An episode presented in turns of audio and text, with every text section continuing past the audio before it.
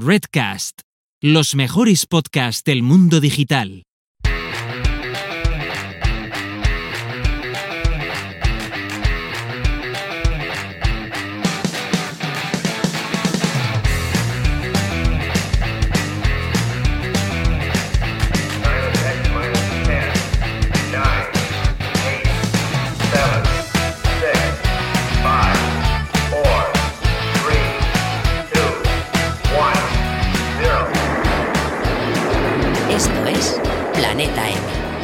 Tertulia semanal de marketing digital.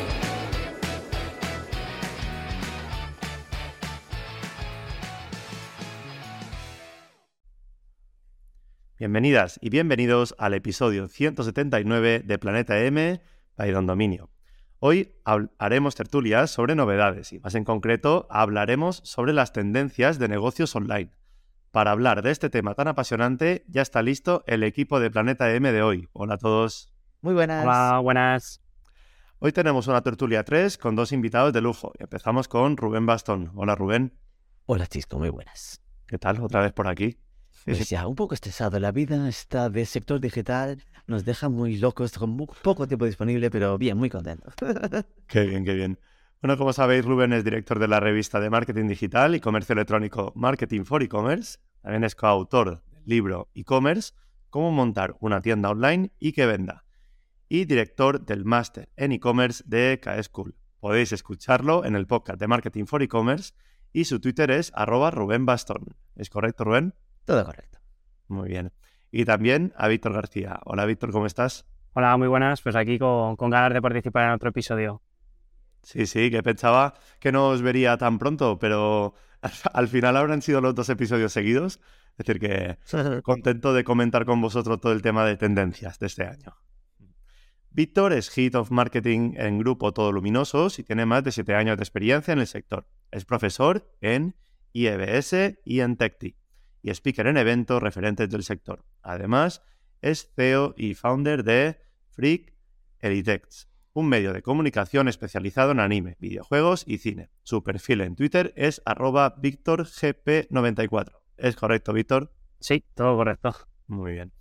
Y yo mismo, Chisco Acuñas, trabajo en el departamento de marketing de Don Dominio, en la gestión de colaboraciones y eventos, además de moderar el podcast de Planeta M y los Don Dominio webinars. Juntos los podéis ver en nuestro canal de YouTube. También las novedades de Don Dominio las podréis encontrar en redes sociales con el usuario arroba Don Dominio y sobre el podcast con el usuario arroba Planeta M7.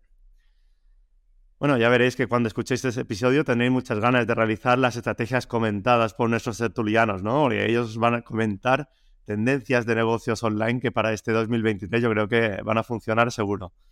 Y bueno, y que para seguir esos pasos necesitaréis un dominio y un hosting, ya que tener una página web es de lo más primordial. Es por eso que en Don Dominios queremos ayudar con algunos códigos de descuento, ¿o no, chicos? Vamos a por ello. Primero tenéis el Planeta M Dom 23, válido para dar de alta o transferir un dominio.com con un 20% de descuento. Y además también tenéis con el código Planeta M Pro 23 que podréis dar eh, de alta un plan de alojamiento profesional con un 30% de descuento. Locura. Sí, sí, así que ya sabéis, todos a visitar dondominio.com y allí estamos a tope con los, con los códigos de descuento. Recuerda que nos puedes escuchar en cualquier plataforma de podcast y que además muy importante, te puedes suscribir. Tenemos blog dedicado al podcast Planeta M para que podáis ver las notas extendidas de todos los episodios desde la primera temporada. Y lo podréis encontrar en planetampodcast.com. Bueno chicos, ¿empezamos? Empezamos. Venga, va.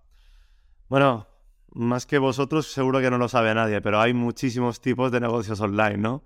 Es decir, que yo creo que este 2023 habrá, habrá muchos que serán los, los más codiciados. ¿Y cuáles creéis que serán vosotros? Víctor, si te parece. Vale, pues sí, co- comienzo yo. Como bien comentas, al final hay tantísimos sectores que, que realmente se puede empezar por, por muchos sitios, dependiendo también si quieres hacer todo tu parte tú y realizar pues algo relacionado con servicios o si quieres vender productos físicos. En cuanto a servicios ya hemos visto que eh, por dónde van las tendencias cada vez más tecnológicas, con temas de, inteligencia artificial, por ejemplo, con temas de Big Data, con lo cual están surgiendo un montón de, de pymes, de pequeñas empresas, porque pueden estar desarrollando un tipo de, de software, por ejemplo, pues para temas de inteligencia artificial aplicados, por ejemplo, a e-commerce, pues como en su momento fue muy novedoso DoFinder, ¿no? un buscador con inteligencia artificial. También un montón de temas de herramientas que están saliendo eh, relacionados con inteligencia artificial eh, enfocado a SEO, pues por ejemplo escríbelo.ai, que es una herramienta de, que aplica eh, la inteligencia artificial para crear textos SEO automatizados, con lo cual están surgiendo bastantes variantes de negocios digitales, pero sobre todo están triunfando los que tienen que ver con la tecnología. Por supuesto que también otros sectores más eh, típicos que llevan estos últimos años funcionando muy bien, como ofrecer servicios, por, por, ejemplo, de marketing digital, asesorías digitales, etcétera, siguen funcionando muy bien, con lo cual creo que sigue habiendo un, nicho de negocio porque cada vez se demandan más, por ejemplo, esos servicios de marketing digital. Entonces, aunque ya hay muchos competidores en el mercado, creo que siguen existiendo bastantes soluciones eh, enfocadas pues ese perfil mixto de marketing y, tecnología, como puede ser, por ejemplo, la optimización a través del CRO, de Conversion Rate Optimization, a través de pues, ese diseño UX, ¿no? en el que realizamos mediciones de analítica digital. Y luego, en cuanto a negocios eh, que tienen una parte física, típico e-commerce, que vendemos productos físicos, como tal, en cuanto a sectores, creo que van a ser eh, similares. Lo que pasa es que se van potenciando cada vez sectores como la moda, que cada vez se, se, vende más a través online y va a irse reduciendo esas ventas físicas, pero igual, una vez más, aplicando esa, tecnología, pues ya se puede ver en probadores físicos, en tiendas en los que eh, a través de realidad aumentada pues puedes probarte la ropa o incluso desde casa.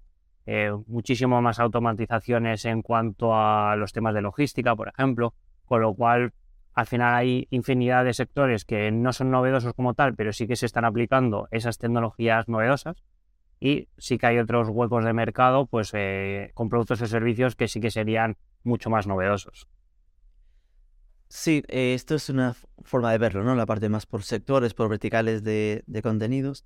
Y aquí totalmente de acuerdo con lo que ibas comentando. Si hubiese que complementarlo y ver como otro, otro enfoque de tipos de negocios online sería como por públicos, ¿no? Eh, normalmente estamos acostumbrados a pensar en, públicos B2C, ¿no? De, marca a, cliente final. Eh, yo una, veo como dos tendencias claras, ¿no? Una es, cada vez eh, hablo más con proyectos que, em, habiendo empezado como a público final, abren una vía B2B, ¿no?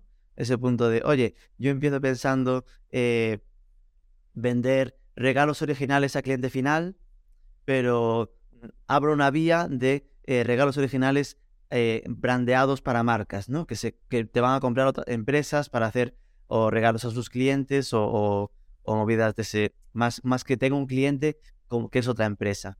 Igual que en su momento, por, como ejemplo, ahora siempre con Morfeo, que empezó como vendiendo colchones solo a cliente final, pero que ha abierto una vía de eh, se lo ofrece a hoteles y que un hotel al final te garantiza que te compras 60 de golpe, que va a tener una recurrencia en vez de 10 años o 15, pues igual cada 7 años o, lo que sea. Entonces es esta vía de eh, venta a, a, otras empresas, ¿no? Que, a veces eh, cuando pensamos en Internet no lo tenemos tan claro, ¿no? Siempre tenemos pensar a la infinidad del público final y, siempre es una vía también que, que, permite una escalabilidad y, una, y ganarle una rentabilidad más, más rápida seguramente a los proyectos.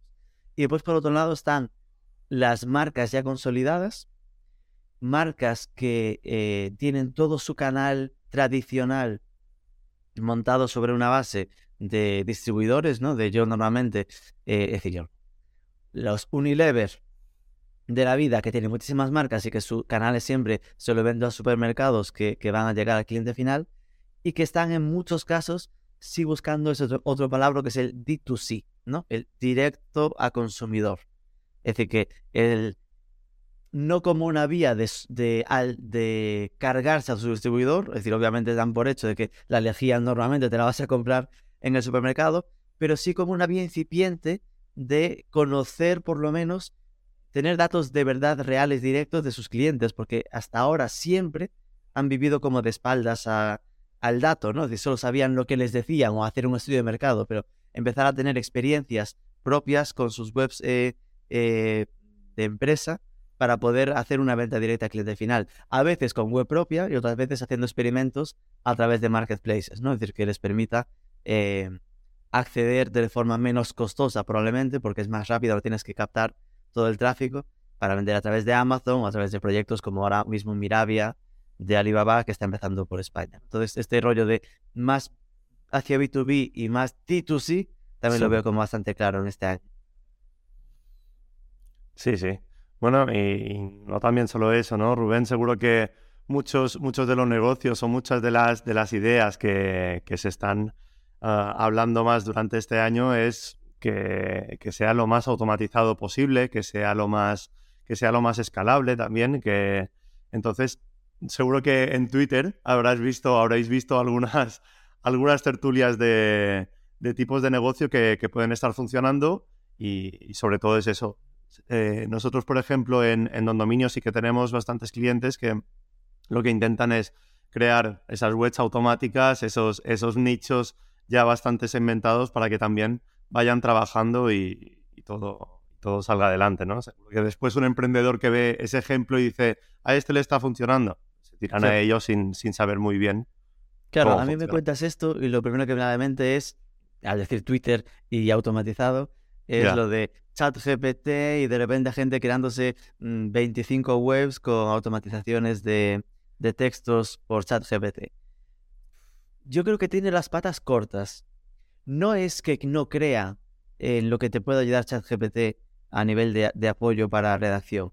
En eso creo mucho. Nosotros, nosotros en Marketing for E-Commerce nos estamos apalancando en, en ChatGPT, a veces para enfoques, para resúmenes y cosas así, pero hay que, yo lo entiendo mucho más como un punto de partida y no como la entrega del trabajo final.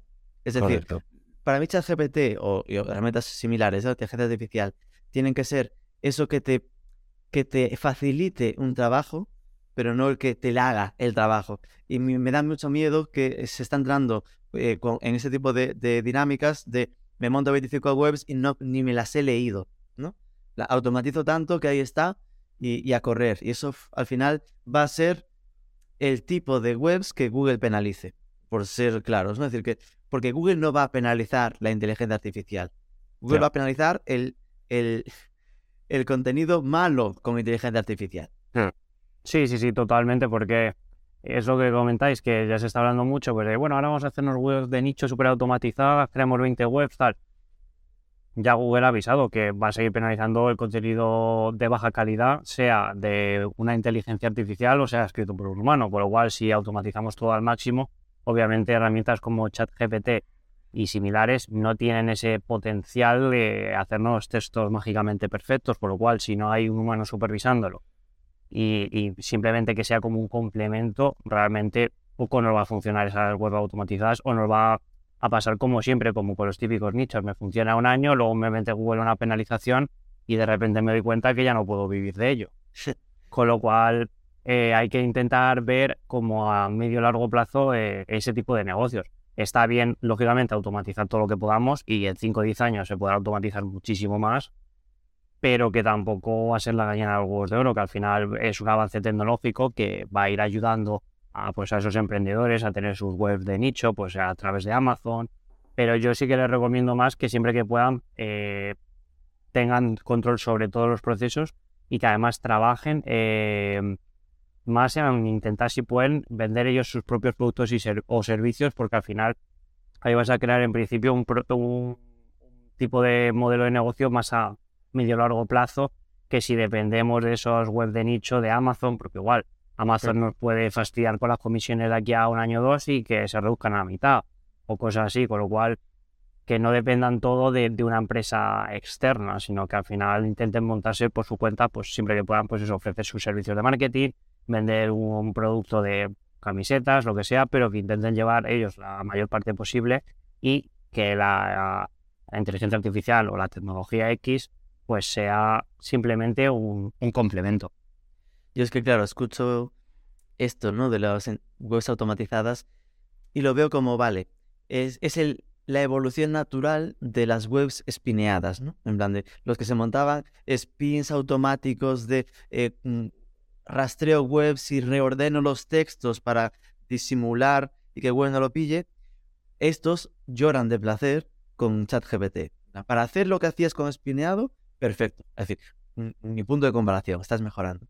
Pero que esto tiene las patas cortas. Es decir, que de hecho hace nada en Marketing for E-Commerce ya, ya, ya se hablaba, es decir, que Google ya ha anunciado eh, un update de eh, su, su, novedad sobre la evaluación de reseñas. Eh, de reseñas en español. Es decir, se había hablado el año pasado que empezaban a mejorar las reseñas de baja calidad, las webs que tenían muchos textos de baja calidad y que eso solo estaba en inglés. Pues ya están anunciando que van a hacerlo en español. Es decir, que eh, ese tipo de webs espineadas y por lo tanto su equivalente eh, a un medio mejorado con ChatGPT o lo haces bien de verdad o, eso no, no va a acabar. Hmm. Sí, totalmente de acuerdo. Al final, lógicamente, Google va a querer pues, seguir teniendo contenidos de calidad, sea con un tipo de tecnología con otro, pero que no, no va a ser una revolución de que ahora todos nos podamos poner a emprender y tener 5.000 webs, sino que hay que hacer, pues como siempre, las cosas con, con mimo.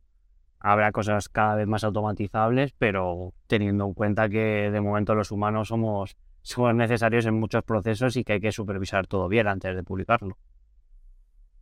No, no, he visto, he visto interesante comentarlo, Rubén, más que nada por eso. seguro que, que, lo habéis visto muchísimas veces o leído muchas veces y, gente que, que, tenga ganas de empezar puede ser una de las ideas que tenga en un principio y está bien que comentes que, que Google lo va a penalizar, que al final eso tendrá patas cortas para que sea un punto de partida lo vemos bien, pero no que sea el modelo de negocio a seguir, eso está claro. Claro, al final, ¿qué es? Algo que te puede ayudar. Es decir, a mí me interesa casi más lo de, lo que decías, automatizado y escalable. Hoy, lo escalable me llama, ¿no? En plan, ¿cómo conseguimos hacer un negocio eh, que escale, que crezca? Al final, sí que en esa división entre producto y servicio, siempre se habla que el servicio es mucho más difícil de escalar que el producto, ¿no? Tú ofreces un servicio, al final está vinculado a horas de dedicación para dar ese servicio, por lo tanto, eh, crece en base a más horas hombre, más, más personas contratadas, es, es difícil de, escalar. Y aunque lo automatices el, procesos, eh, va, en vez de multiplicar por uno con dos, multiplicar por uno con tres, pero seguirá siendo mucho más difícil escalar que cuando haces producto. Eh, entonces, lo, lo ideal que es, si estás pensando en montar un negocio, pensar en qué es ese producto, y que cuando tengas un producto que vender, oye, habrá una parte de ese proceso que puedas automatizar con ChatGPT, en plan de voy a poder hacer una descripción de producto más o menos eh, lo que antes sería copio auto, copio lo que antes era copio y pego de la ficha de producto de, de que le compro al distribuidor y lo pego en mi web, oye, si eso se convierte en que hago un texto automatizado con ChatGPT, ahí sí que estamos mejorando, ¿vale? Porque además habrá otro texto alrededor de la web y no es una web esencialmente pensada para ese, ese texto eh, que, ya estás creando con la inteligencia artificial. Hay un proyecto de marca con su filosofía de, marca, con sus, eh, con sus categorías, con sus comentarios de clientes y oye, hay una pequeña parte que está automatizada, pero que no viva solo de esa parte. Sí, exacto. Ahora, por ejemplo, habéis comentado eh, el tema de, de ChatGPT porque es, la novedad, ya, ya vemos que es, tendencia y es de lo que se va hablando. Pero también, Rubén, comentabas el tema muy interesante de, eh, a diferencia de un negocio que ofrece producto y un negocio que ofrece servicios. Podemos tener ya estos dos tipos de, modelo de negocio. ¿Los podríamos comparar? Eh, ¿Podríamos ver cuáles son los pros y los contras de uno y de otro? Difícil o complicado. Son claramente muy diferentes, ¿no? Em, yo creo que lo más sencillo, es decir, ofrecer un servicio es más sencillo, hay una barrera de entrada más baja eh, y hay una rentabilidad que se consigue más pronto, porque al final, en el fondo es, ¿qué es ofrecer un servicio? Es, hola, soy Rubén y ofrezco servicios de copywriter. Ha sido muy bien, entonces mis costes soy yo, como todos los meses, que tengo, oye, un alquiler, pero que además hasta al principio podría compatibilizarlo, en plan de trabajo desde casa, por simplificar. al principio, con conseguir 2.000, 3.000 euros de, de, ingreso de facturación al mes, eh, podrías interpretar que estás en, en rentabilidad. En rentabilidad que después, si quieres empezar a escalarlo, empiezas a, a tener problemas. Porque, ¿qué significa? De 3.000 tú solo siendo rentable, pasas a 10.000 perdiendo dinero. Porque para facturar 10.000 igual necesitas tener a cuatro personas contigo, entonces ya de repente necesitas una oficina, costes fijos de oficina, y aunque no tengas la oficina vas a entrar en costes alternativos, ¿no? De contratos y, demás así. Y, y, ya que entras en que si, si pierdes 2.000 euros estás en pérdidas, en cambio cuando estás tú solo con 500 euros menos con ese mismo porcentaje, no pasaban. Eh, en cambio con producto, en general un producto tiene una barrera de entrada mucho más alta. De primeras tienes que pensar en, oye, lo fabrico, oye, liada, lo compro, liada porque hay una inversión inicial en comprarlo eh, hago marca propia o no. Y después, la, para, para, todo un proceso que tiene que ver con producto, eh, ya vas a necesitar normalmente un equipo. Que igual al final, al principio sois uno, dos, tres, es decir, eh, seréis pocos, ¿no? Pero implica más procesos. Si quieres hacerlo bien, necesitarás aumentar en equipo y la rentabilidad no estará en esos 3.000 euros al mes. La rentabilidad encontrarás en el millón o millón y medio de facturación, haciendo un, escalado, ¿no? De, de cómo crece el producto. Entonces, obviamente es un, proyecto que ya dimensionas a una inversión de uno o dos, uno o dos años para empezar a, rentabilizar. Pero claramente, la diferencia que está en que en el servicio a cinco años probablemente siga siendo y casi igual de esclavo o más eh, que al principio, y en cambio en el producto a cinco años, pues igual puedes pensar en otros retos y puedes estar pensando en otro producto y tienes un equipo que te está eh, solapando porque está, está escalando, ¿no? Eh, aquí está un poco la clave de, la escalabilidad que comentábamos. Sí, y sobre todo yo creo que, es mucho más fácil escalar un producto si también si es digital, pues típico software, porque al final eh, si te pones a fabricar, pues eso, ropa, por ejemplo, pues sí que necesitas una inversión grande de, pues de un, o una fábrica tuya o de o unos costes grandes de comprar a otra fábrica que te lo que te hagas este tipo de productos. Y después un almacén también, ¿no? Claro, y un almacén, pero en cambio software es muy replicable porque y muy escalable porque tú creas una herramienta con ciertos recursos, pues a lo mejor necesitas en la nube, pues necesitas pues eh, ciertos recursos de servidor, ciertos recursos humanos para programarlo, pero luego ya si consigues eh, difundirlo de forma correcta, para escalarlo va a ser simplemente eh, aplicar un poco más de recursos de servidor, etcétera, pero realmente no necesitas tener muchísimos más trabajadores. Se puede ver en aplicaciones estilo Instagram, etcétera. Para facturar miles y miles de millones no necesitan tantísimos miles de personas. En cambio, si te fueses a otro tipo de negocio físico donde tienes que tener esa fabricación, pues necesitaría gente presencial en tiendas para vender, un montón de gente en fábricas. O sea que al final escalarlo o, renta o obtener una rentabilidad eh, muy alta es más complicado. Entonces, lo que pasa es que, claro, negocios, productos que, sean digitales no siempre es fácil venderlo, sobre todo a lo mejor herramientas con cierto coste a nivel de software, que realmente es eh, difícil eh, meterse en ese negocio. Si quiero competir contra Senras a nivel SEO, pues no es tan fácil realmente ofrecer esa alternativa. Si consigues escalarlo, maravilloso, porque realmente te va a ser muy rentable ese negocio, pero quizá tiene esa, esa parte de un poco más de complejidad de que funcione de, en, en, cuanto a si vendes un producto, pues si vendes una marca de cereales, creo que es relativamente más fácil, aunque tengas una mayor inversión inicial, pero que, que te funcione medianamente bien. Sí, sin duda, ¿no? Está como el, dentro de la parte de productos está el producto físico y el producto virtual o eh, software, ¿no? los SaaS, Software as a Service. Eh, Claro, el sueño de, todo eh, humano está en petarlo con software as a service, porque no tiene eh, los problemas de almacenaje, distribución, es como muy sencillo de me lo compra online, ya lo tiene inmediatamente. Es decir, lo que sembras de la vida, ¿no? Que estás comentando, pues es un ejemplo como eh, pago la licencia y maravilla. Yo, ¿qué, ¿qué pasa ahí? Claro, a medida que pasa el tiempo, es más difícil meterse en ese mercado. Es decir, que pasa un poco igual que e-commerce, ¿no? Es como, es como pensar en un e-commerce en 2006 o 2010 versus un e-commerce que nace ahora. En aquel momento eh, había mucho por descubrir. Ahora te pones a montar un SaaS y es como, uff, está, ya está casi todo inventado. Obviamente siempre hay oportunidades, ¿no? Pero si hay que pensar en las oportunidades, a mí me flipa cuando de repente me encuentro con un software de gestión para campos de golf. Chapo crack, ¿no? Es decir, has encontrado no el software de gestión empresarial, porque claro, de esos ya, ya hay miles, es decir, desde Salesforce, de, eh, RPs o DUS, hay como mil historias, para competir contra eso ya es complicado porque ya llevan mucho tiempo y 50, 100 desarrolladores trabajando en el producto contra ti que, y lo que puedas hacer, ¿no? Eh, en cambio, cuando de repente encuentras el nicho, ¿no? Ahí es como, esto es encontrar una necesidad y hacer un producto ad hoc, que el de los campos de golf sienta que le hablas a ellos, literalmente, ¿no? Y que seguramente no tenga el modo de venta ideal, soñadísimo de esto yo abro la web y se vende solo. Igual es con comercial, hablando con cada campo de golf, recorriendo los campos de golf y explicándolo.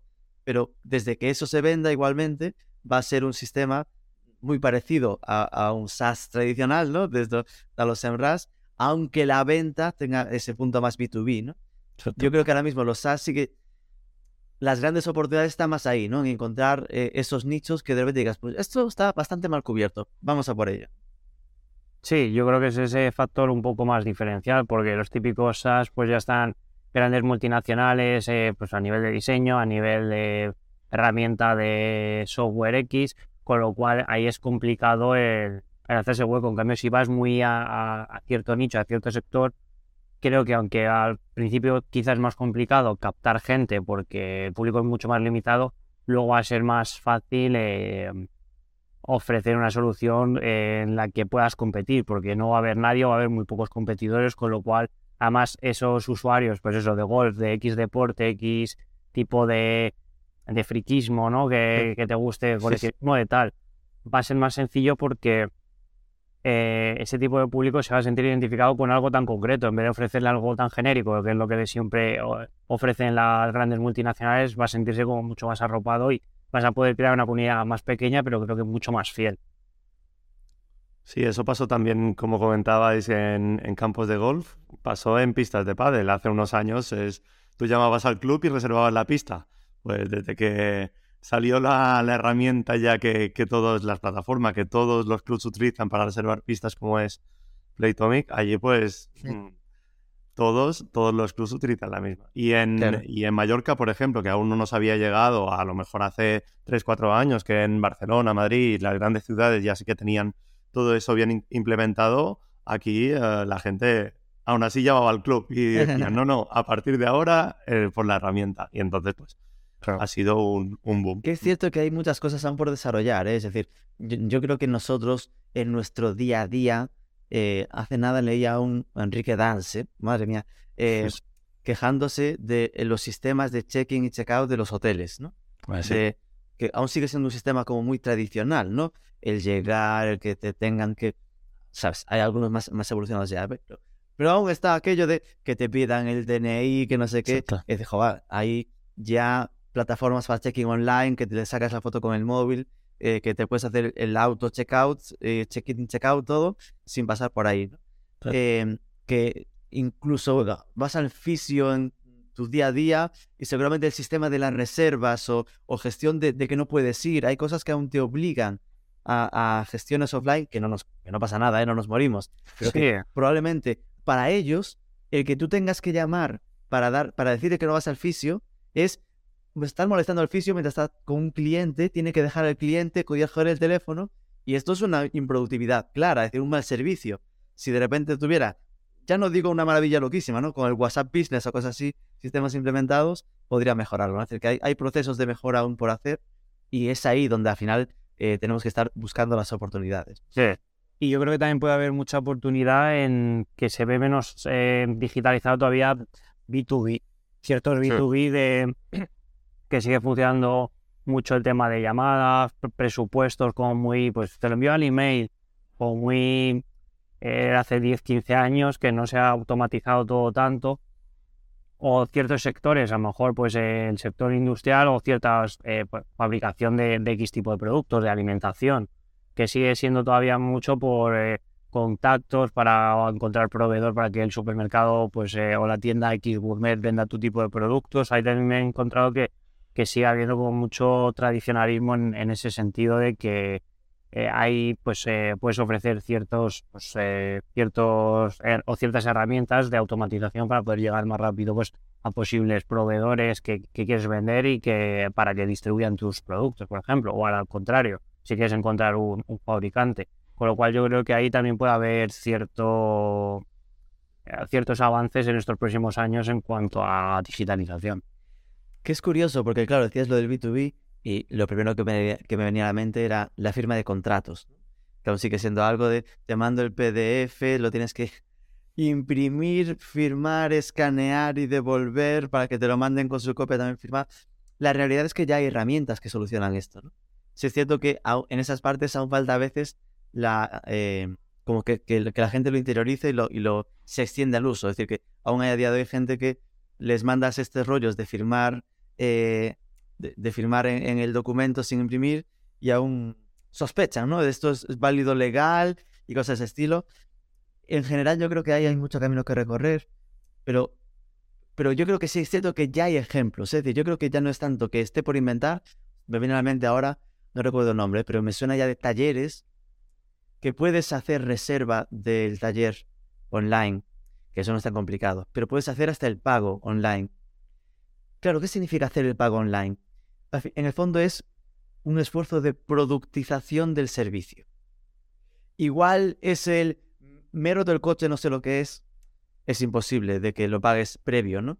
Tendrás que ir allí, que te lo valoren, que te digan cuánto es. Pero ojo, ya podría ser un voy allí, te lo valoro y te mando un enlace, un pay to, pay to eh, link to, pues, pay by link, ¿no? Pago por enlace para que puedas hacer el pago mm, desde tu, tarjeta o con tu móvil. Pero si ya es un tema de revisiones o es un tema de cambio de ruedas, son cosas que ya se sabe cuánto es. Entonces, es el intentar eh, paquetizar como productos los servicios que das para facilitar que te puedan hacer la reserva y el pago al mismo tiempo. Pero yo esto lo veo abogados.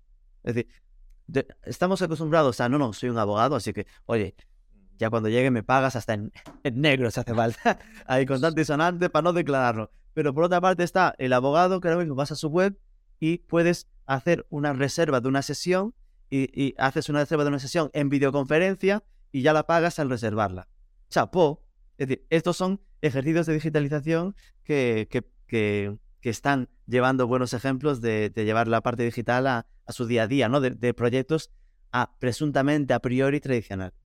Mm, sí, ya se está viendo en otros negocios, pues, obviamente eso que fisios que ya puedes pagar anticipadamente la, sesión a través de la propia, o sea, que no tienes que hacer ni una transferencia ni un Bizum, sino que a través de su propia aplicación de gestión de, citas, pues coges el día que quieres que te, que te den el masaje, y tal, y ya te deja pagar y reservar esa sesión, con lo cual sí que es verdad que Herramientas existen, pero ciertos sectores tradicionales yo creo que siguen siendo un poco reticentes y poco a poco, pues, lógicamente se irán adaptando. Pero hay que hay que buscar, porque al final, ¿qué pasa a veces? Que hay una herramienta, pero no la sientes tuya. Falta lo que acaba de decir un poco Chisco de la herramienta del paddle. Play, Playtomic, esto está solo para los de paddle. Ah, vale, esto es para mí. Entonces como que lo sientes más propio. Claro. Y ahí seguramente habrá oportunidades para, para posibles proyectos que, que le hagan ver a los, a los interlocutores que es para ellos específicamente. Sí, quizá adaptar como esas herramientas más genéricas al tipo de sector y que sientan que es pues una herramienta para gestión Yo de entiendo los problemas de, ti como fisioterapeuta. Voy a hacer una herramienta adaptada a tus necesidades. Exacto. Sí, totalmente. Yo creo que de esa manera ciertos sectores más a lo mejor tradicionales pues les puede llamar más la atención y sentirse más arropados a la hora de implementar esas herramientas y que le resulte más sencillo pues todo, el proceso de adaptación.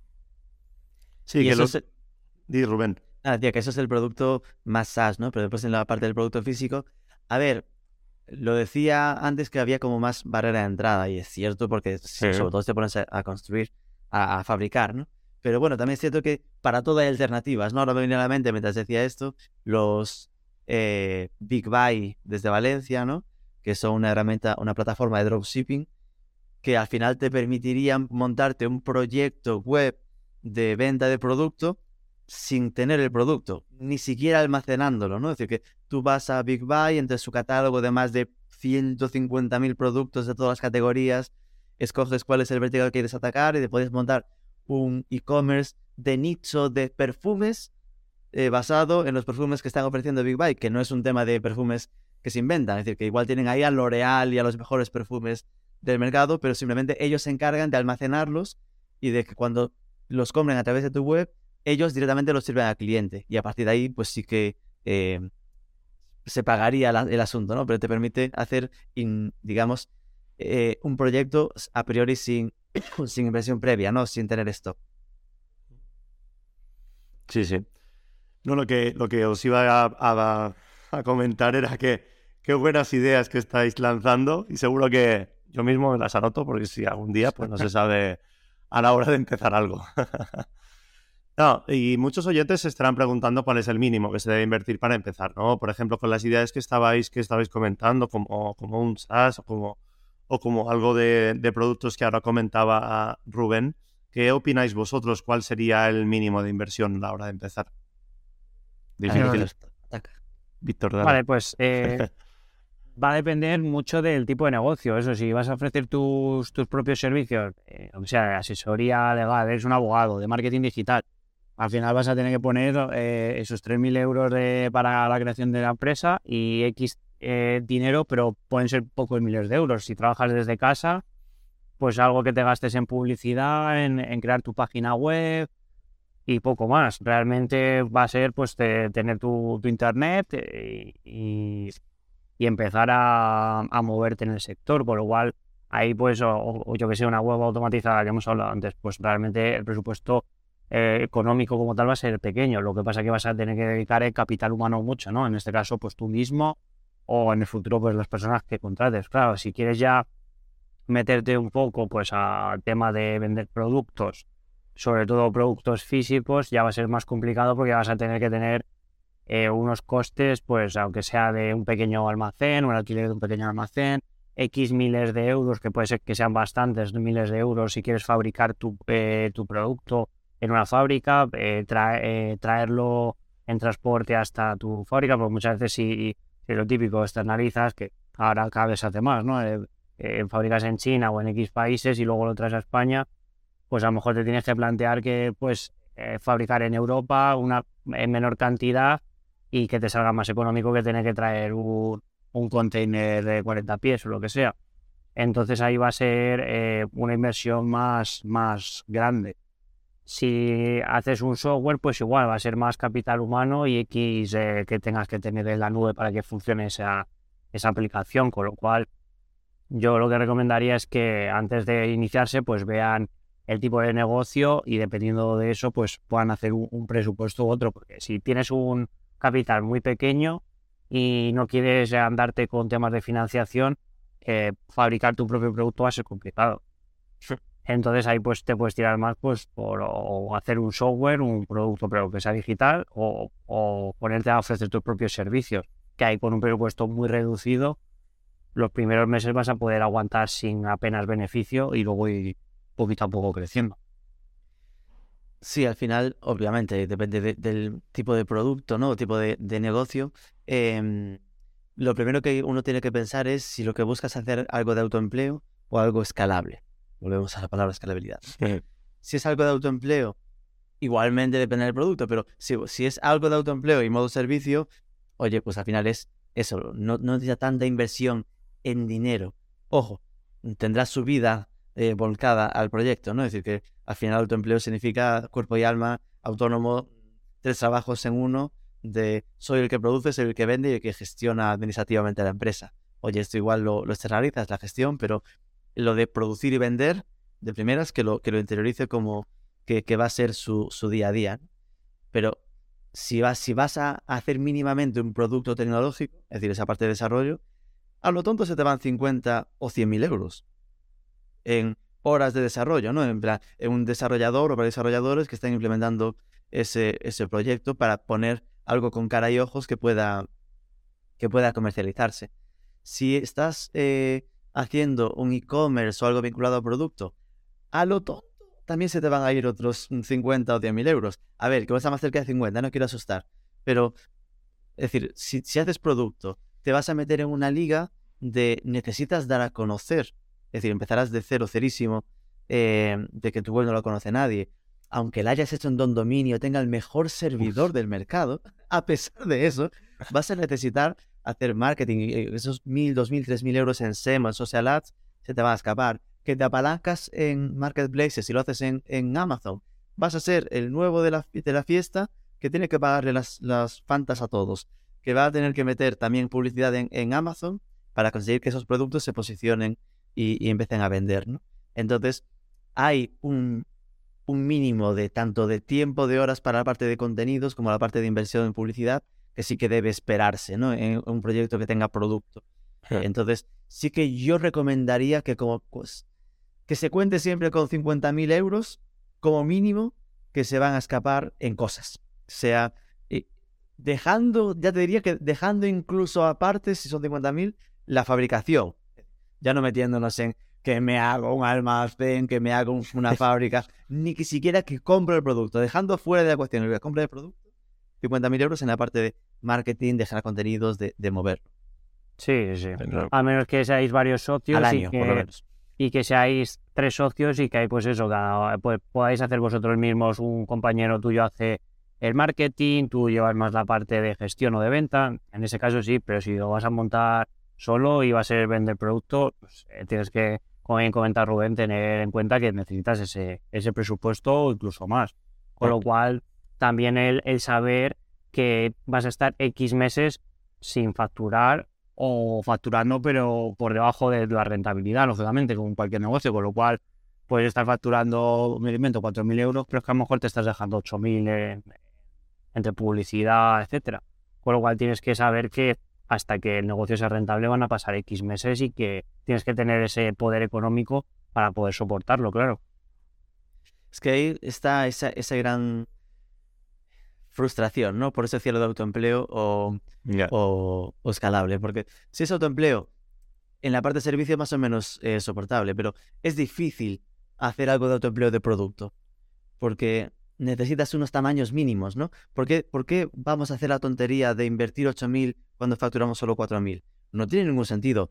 Pues sí que tiene sentido, porque al final necesitas que la gente te conozca para que confíe en ti. Entonces, una inversión en conocimiento de marca para generar una mejora en los ratios de conversión en tu web es necesaria. Por lo tanto, si no la haces, lo que vas a tener es un producto constantemente eh, poco convers- convertidor, ¿no? Es decir, que, que siempre tiene muy malos datos de conversión, por lo tanto, siempre te saldrá más caro.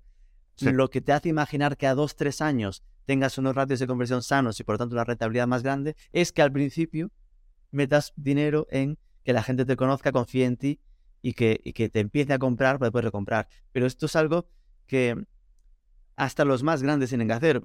El ejemplo de Mirabia a día de hoy, nosotros si, si vais a la web de Mirabia, está dando un 30% de descuento en la primera compra. 30% de descuento. Esto es, hola, soy Mirabia y vendo a pérdidas. Hablando, eh, claro, vendo a pérdidas porque estoy en una fase de inversión, en una fase de necesito que la gente conozca el proyecto, confíe, vea que no le llega un paquete de piedras, sino que le llega un producto eh, confiable, que le llega bonito, que llega Sí. bien, para que entonces siga comprando y empiece a confiar en la marca. ¿no? Por lo tanto, sí que necesitas una inversión inicial y montarte bien ese Excel de, de plan de marketing o plan de negocio en el que eh, prevés que lo que pierdes en ese primer año, porque hay que invertir al principio, hay un momento break-even, ¿no? un momento de, de balance que después empieza a sumar.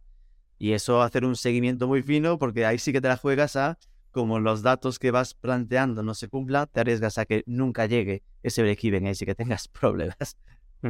Sí, y también tener en cuenta eso, que hay negocios más sencillos de que funcionen y, o tipos de negocio y otros que son, que son más complicados. También por eso el intentar siempre, como hemos comentado, el ir muy a nicho, a un tipo de target muy concreto que tenga una necesidad y que no haya tantos competidores y que puedas suplirla, porque si vas a algo muy genérico, pues probablemente ya haya una multinacional haciéndolo y va a ser imposible competir a nivel de económico. Bendito problema, el ir a nicho y que te encuentres el problema de que te cuesta crecer a otros ámbitos, ¿no? Porque PC Componentes tiene ese problema, claro. Me llamo PC Componentes y ahora no consigo salirme de la parte electrónica porque todo el mundo me conoce por esto. Oye, qué problema, solo facturo yo que sé, 400 millones de euros. Es decir, en un nicho se puede crecer a través Sí. de ese nicho. En, en Internet, a través de un nicho, puedes internacionalizarte quedándote en ese nicho. Pero como nicho, te da la maravilla de conocer de verdad a tu cliente, ¿no? De poder decirle, para ti soy yo y tengo claro que te aporto valor. Cuando vas a algo genérico, eres uno más, es decir, se desdibuja mucho ese buyer persona que te puedes imaginar, no queda claro tu aporte de valor. aunque te parezca que cuando vas a genérico tienes un campo de, de mercado mayor, en el fondo, cuando vas a genérico, eres no, no eres, no, e, no, aportas valor competitivo. Sí. Sí que esto pasa de verdad cuando vas a nicho, ¿no? Así que sí que para mí soy un obseso también de siempre a por nicho concreto. Sí, sí, sí, sí. Yo también lo, lo, recomiendo porque al final eso, controlas mucho más eh, a quién estás llegando y también creo que el público va a estar mucho más contento o va a ser mucho más agradecido que si vendes a genérico que al final pues se van a la competencia y ya está. Si, si vas a un nicho, normalmente la gente, sobre todo gente friki, pues eh, va a vivir mucho eh, eh, o va a conectar mucho con, con esas marcas. Porque al Es final van a ser algo que les apasiona. Es más, eh, yendo a, a nicho, puedes hasta abstraerte de la parte digital. Porque aquí somos unos frikis, no siempre pensamos en la parte de digital, ¿no? Pero si vas a, a genérico digital, pierdes el digital y no aportas nada. Si vas a nicho, tienes muy claro quién es tu tipo de cliente y en digital, por lo que sea, no funciona, es que te vas uno por uno, ¿no? Vas a las peluquerías, a los campos de golf, a los, a los gimnasios o los que de pádel y hablas con ellos y, y- y esto se, se, se vende, se comercializa, ¿no? Por eso, esto es lo que decía al principio del B2C que está girando a B2B, ¿no? Hay proyectos que igual en B2C no escalan, pero si aportan valor, van uno a uno, cara a cara y la cosa funciona. Sí, sí. Bueno, ya habéis dicho cosas muy interesantes, pero una de ellas que también me, ha quedado es que, claro, cuando empezamos con un negocio, con, cuerpo y alma a tope con eso, ¿no? Entonces, claro, puede haber alguien que, que pueda pensar, claro, eh, yo me pongo con un negocio, pero no sé si va a funcionar, entonces, mientras tanto, voy, voy abriendo otra, otra idea, otro modelo de negocio y voy repartiendo mi tiempo. Pero claro, así no estás dedicando todo, todo tu tiempo a ese primer proyecto. ¿Qué pensáis vosotros? ¿Que sois más de dedicar todas las horas en uno y nos tiramos a la piscina o vamos repartiendo un poquito para tener algo más seguro? Que nadie te lo asegura, pero bueno. Yo personalmente ahora sí que estoy trabajando por cuenta ajena, pero sigo con el proyecto Friki, que como os comentaba, la web de comunicación. Entonces sí que por recomendación o por cosas que, que he hecho en el pasado, creo que es interesante el poder, siempre que puedas, eh, diversificar. Porque al final si te la juegas en un único proyecto, si falla, pues es complicado. Por ejemplo, en, en Grupos Luminosos, aunque est- estamos enfocados a un tipo de, de productos para eventos, lo tenemos diversificado también en diferentes nichos a su vez, por si una web o un proyecto falla, pues podemos tener otros que a un target similar, pero no, que no es igual, triunfen, con lo cual estás de alguna manera diversificando tu tipo de producto o de servicio y creo que es más positivo. Claro, si al final tú estás ofreciendo como emprendedor tus servicios de marketing digital, pues quizás es más complicado por diversificar o bueno, pues a lo mejor a la vez tener unas web de nicho, etcétera. Pero yo sí que recomiendo que siempre que se pueda, pues si- se diversifique, se tenga un proyecto principal, lógicamente, porque siempre va a haber que dedicarle mucho tiempo. Bueno, puedes tener 20 proyectos a los que una hora a la semana, pero que puedas tener ese proyecto principal y luego pues ir probando otras cosas. Y oye, si funcionan esas cosas más de eh, secundarias, quizá puedes enfocar muchos más esfuerzos ahí, claro. También depende un poco de, de- del presupuesto que tengas, etcétera. Quizá tienes un presupuesto muy limitado y te la juegas todo a un proyecto. Al final va a ser un poco eh, recomendaciones interesantes las que podemos dar, pero claro, Sí. depende de cada, de cada situación personal. Mi, mi visión ahí es un poco eh, perversa, pero al final es, eh, si eres pobre, vas a, a compatibilizar el proyecto que te da de comer con el que estás empezando mientras no, no funciona. Si eres rico, entendámonos, ¿eh? esto es para provocar, Sí. pero si tienes el dinero disponible, si tienes el dinero disponible, lo ideal siempre es ir a muerte, a foco, ¿no? Es decir, de, tengo una idea, me dedico 100% a ella, porque es la casi única forma de que realmente eso pase. Es decir, es mucho más fácil que los side projects se conviertan en dead projects a dos, tres años vista. Esto es la dura realidad.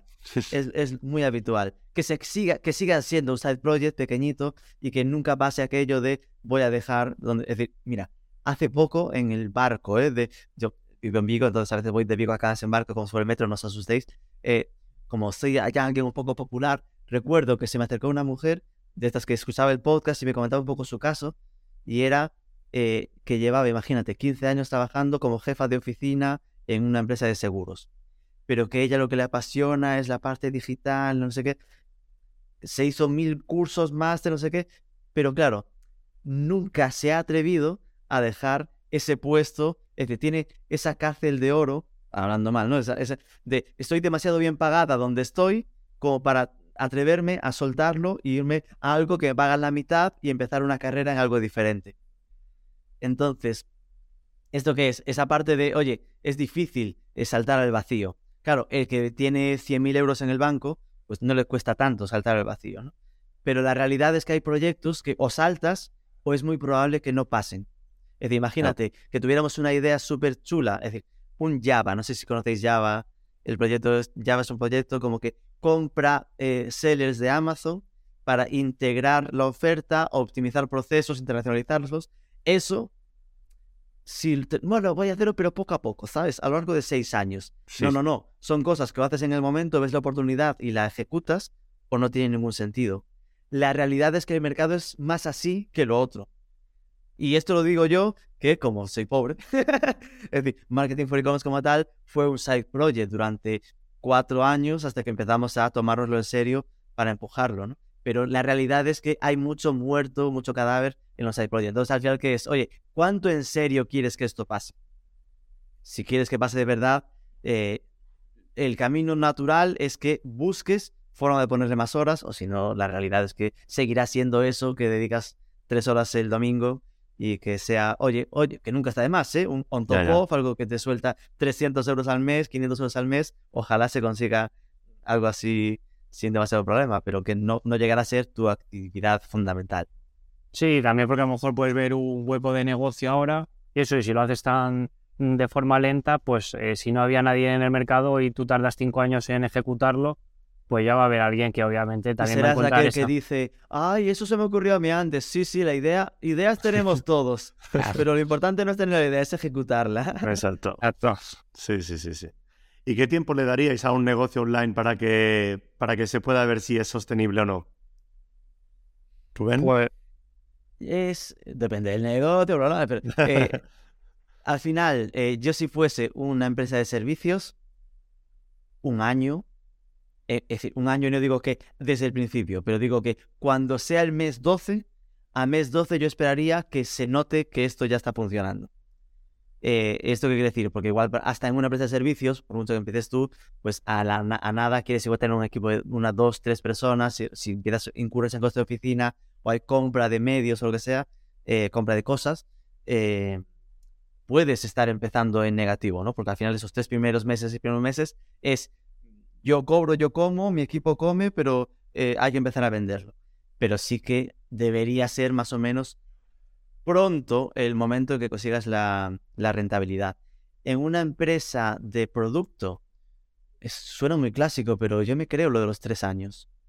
Es decir, yo me creo fácilmente que el primer año es para, para perder, el segundo año es a ver si me acerco a rentabilidad y el tercero es Aquí si no estoy ganando, estoy haciendo algo mal. Sí, incluso si vendes producto pero digital, es que a lo mejor te tiras un año desarrollando eh, la, aplicación, con lo cual sabes que el primer año vas a facturar cero. El segundo ya vas a poder empezar a, moverlo, pero probablemente no sea rentable. Y a lo mejor pues en el tercero pues ya sigue rentable. Hombre, si ya llevas tres años y ves que no tira la cosa, a menos que tengas un presupuesto ilimitado, pues quizá te toca replantearlo, claro. Que es de nuevo eh, según, según el proyecto, la situación. Es decir, me viene a la mente, cuando decías lo del proyecto digital, oye, el proyecto de Corti y Paul, ¿no? Paul, ay, Paul, Dios lo tenga en la gloria, nuestro fundador de Planeta M, de Paul Rodríguez, que están, no recuerdo el nombre, por Dios, ¿cómo se llama el proyecto? De, de podcasting, ¿no? De, eh, en Mumbler están. Exacto, Mumbler. Eh, pues ahora irán para el tercer año. Sí. Pues probablemente están ahí, ahí. ¿Qué pasa? Que se sostiene porque ninguno de los dos por ahora se dedica 100% a esto, ¿no? Han aplicado nuestra versión pobre de Side Project en ambos casos, vamos poniéndole horas, porque también interpretaban que era algo, oye, muy eh, caldo de cultivo. Desde que empezaron, ¿qué pasó? Aparecen las posibilidades de pago por suscripción en podcast de Spotify, de Apple. Es decir, que ese riesgo de que venga un grande y ejecute más pronto que tú es un riesgo real. Es decir, ellos por ahora lo ven como, oye, maravilla, porque era tan nuevo que están generando hasta eh, el explicar el concepto, ¿no? pero, pero que ese riesgo de que si vas lento te venga alguien y te coma, eh, es, es una realidad. Sí, sí, se tiene que ir, pero al minuto. Vaya, vaya, vaya. Muy bien, chicos. Bueno, muy interesante todo lo que habéis comentado, pero ahora nos toca dar algunos consejitos finales, ¿no? Para esa persona que se haya quedado ahí, ahí, diciendo que me pongo a ello o no. A ver, a ver qué le podéis, qué le podéis recomendar. Pues yo comentaría, aunque ya lo hemos dicho un poco por encima, pero por, por poner las ideas bien ejecutadas, Sí. que analice su situación personal, pues el presupuesto que tiene, etcétera, y en base a eso, pues eh, vea cuánto tiempo puede estar eh, en pérdidas, ¿no? Si puede aguantar seis meses, puede aguantar un año. Y también que analice bien antes de lanzarse, pues el tipo de negocio, como hemos dicho, si vamos a vender más eh, un producto, tanto si es físico como digital, o un servicio, y si vamos más a, en principio a consumidor final o a empresa. Y ya con eso, pues que comience a ver el mercado realmente si, si hay oportunidad y que empiece con, si puede ser con una beta, ¿no? Con, y, y un- lo que se llama el mínimo producto viable, ¿no? El que pruebe con un pequeño presupuesto y vea cómo se comporta el mercado y si ve que funciona, pues eh, invierta más y si no, pues quizá tiene que virar un poco. Sobre todo si tiene un presupuesto limitado, porque no puede estar eh, un año dándose contra la pared Sí, y darse sí. cuenta que esto no funciona y que se ha quedado sin presupuesto, con lo cual eh, que tenga en cuenta todo- todos esos aspectos y siempre también teniendo en mente lo que hemos hablado. Cada vez la parte tecnológica, las partes de las automatizaciones cobran un mayor sentido, con lo cual siempre que lo tengamos en cuenta eh, para aplicar a nuestro negocio, pues eh, va a ir bien. Si nos quedamos tecnológicamente atrás, pues antes o después eh, va a dejar de ser rentable. Yo le diría que tenga claro qué quiere que suponga ese proyecto en su vida, ¿no? Si quiere que sea un side project de los de dedicarle tres horas a la semana, maravilla, pero que entendamos que también estará eh, con sus limitaciones, que si, eh, si va a ser su ingreso fundamental, entonces ahí que vaya a fuego, que escoja entre servicio y producto, que escoja, ¿vale? Porque al final muchas veces pensamos que podemos hacerlo todo y si quieres servicio, sé bueno en servicio. Si quieres producto, sé bueno en producto, pero no es fácil ser bueno en más de una cosa. Si es producto, que es a veces lo que, lo que más puede costar, ¿no? Lo que más puede eh, doler, eh, la, para mí la forma más ágil, ¿no? Más, eh, menos arriesgada, pues idealmente sería testar una idea, idealmente pues con dropshipping a través de Big Bio similares y lanzándolo a Amazon, que no se obsesione con vender en el país propio. Es decir, que yo creo que si hay una gran ventaja que tenemos a día de hoy con digital, está en la facilidad que nos da para poder vender en la Unión Europea muy fácilmente, eh, en plan de poder pensar en vender un, un producto a Suecia o a Irlanda o a Dinamarca, ¿no? Que son países con un ticket medio más alto que el nuestro y que probablemente no, no les cueste tanto pagar algo como, como aquí. Y de cuando eso lo tengas más o menos validado, sea eh, por producto, entonces ya idealmente, ¿no? Si queremos minimizar el ingreso, eh, idealmente pues poder pensar en hacer producto propio. Porque sí que es cierto que a, nivel tendencial eh, trabajar con productos terceros te limita la- el crecimiento, ¿no? Es decir, que eh, va a facilitar que venga otro como tú, te copie, algo muy parecido y no estás aportando diferencial. Entonces, ponerle tu sello, tu marca y trabajar esa, esa marca propia será, será algo también diferencial para que el proyecto pueda, pueda persistir.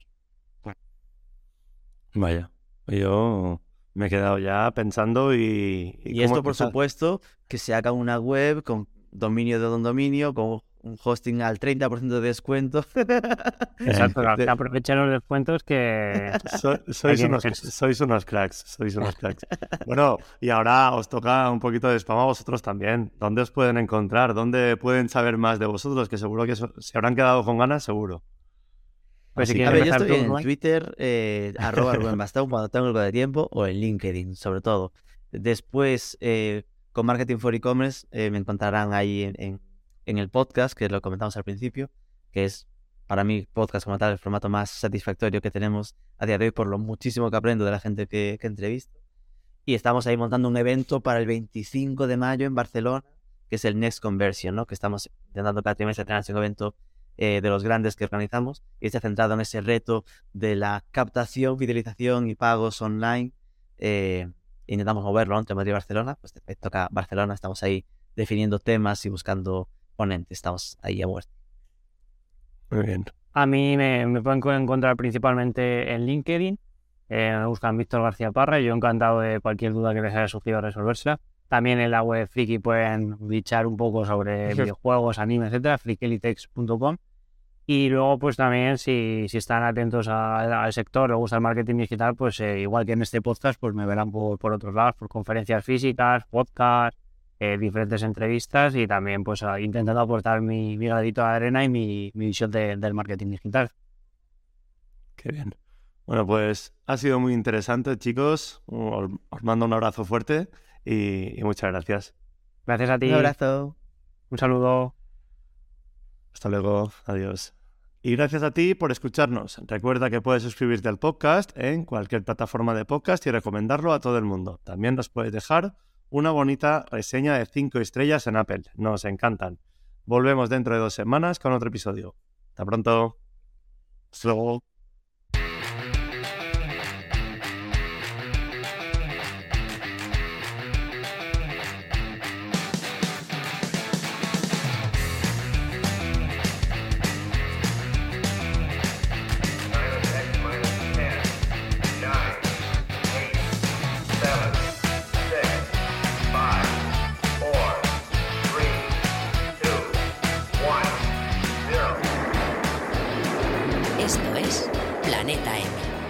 Tertulia semanal de marketing digital.